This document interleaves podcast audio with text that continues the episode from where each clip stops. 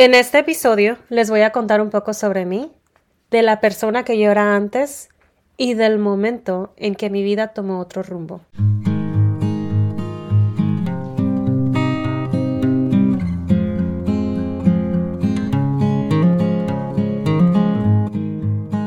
Hola, bienvenidos a Cosechando Sueños. Los saluda su amiga Erika Alfaro. En 1989 mi madre decidió cruzar la frontera estando embarazada de mí. Una semana después nací en Fresno, California. Pero unos años después deportaron a mi madre y es por eso que yo crecí en Tijuana, México. Yo tenía 13 años cuando mi familia se mudó de Tijuana, México a Oceanside, California.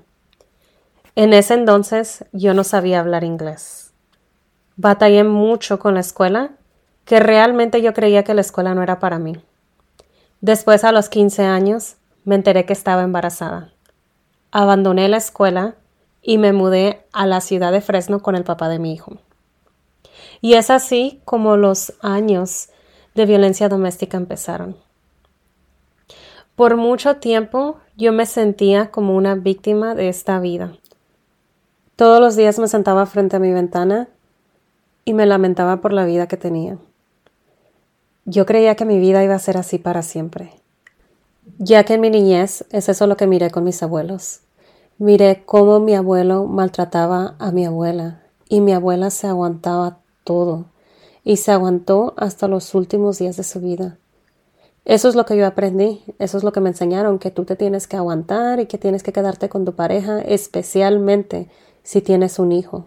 Yo no quería dejar a mi hijo sin papá. Pero todo cambió la noche que el papá de mi hijo me forzó a dormir afuera de la casa con mi bebé de nueve meses. Esa noche me di cuenta que ya no se trataba solamente de mí.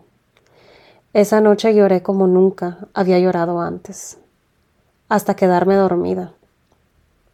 Y cuando me quedé dormida, de repente, en forma de un sueño, vino una memoria a mi mente. Esa memoria era de un verano cuando mi madre me había llevado a trabajar con ella en el campo de tomates. Cuando me empecé a quejar de las largas horas de trabajo, mi madre me respondió, Esta es nuestra vida, porque nosotros no tuvimos la oportunidad de estudiar.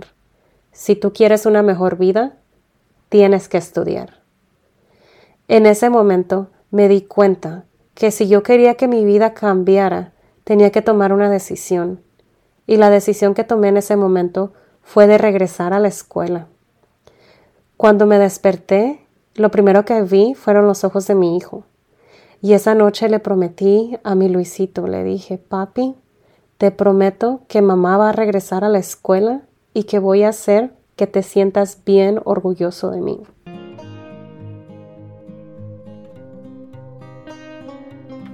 Muchas veces nos quedamos esperando, nos quedamos esperando a que X persona cambie, a que alguien venga a rescatarnos, a que la situación cambie, pero si nosotros nos quedamos esperando a que circunstancias fuera de nosotros cambien, las cosas nunca van a cambiar. Tiene que empezar con nosotros mismos. Así que, ¿qué decisión pudieras tomar tú el día de hoy que pudiera cambiar el rumbo de tu vida? Con eso concluimos el primer episodio de Cosechando Sueños. En el segundo episodio te voy a contar qué sucedió después de que tomé la decisión de regresar a la escuela. Así que muchísimas gracias por acompañarme, espero que tengas un lindo día y recuerda que los sueños se hacen realidad.